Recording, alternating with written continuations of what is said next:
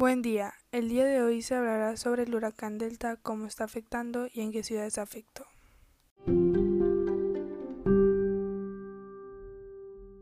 El huracán Delta llegó la madrugada del miércoles al suelo mexicano.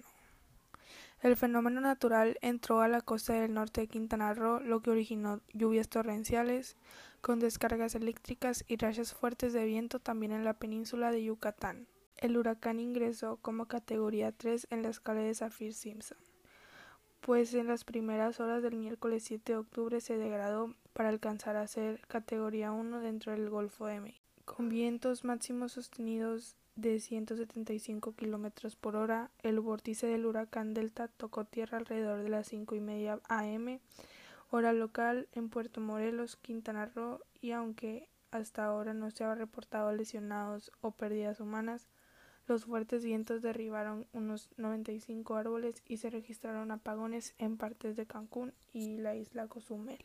Distintos usuarios en las redes sociales compartieron videos del momento exacto en el que el huracán impactó la costa mexicana en donde se aprecian las inundaciones y se pueden observar algunos árboles caídos. Delta es la vigésimo sexta tormenta de la temporada de huracanes en el Atlántico, que normalmente va de junio a noviembre y que ha tenido un número inusualmente alto este año. Continúa vigente la advertencia del huracán para los residentes de Islam y Tulum, incluido Cozumel, y un pronóstico de lluvias torrenciales para los estados de Campeche, Quintana Roo, y Yucatán, con posibles inundaciones.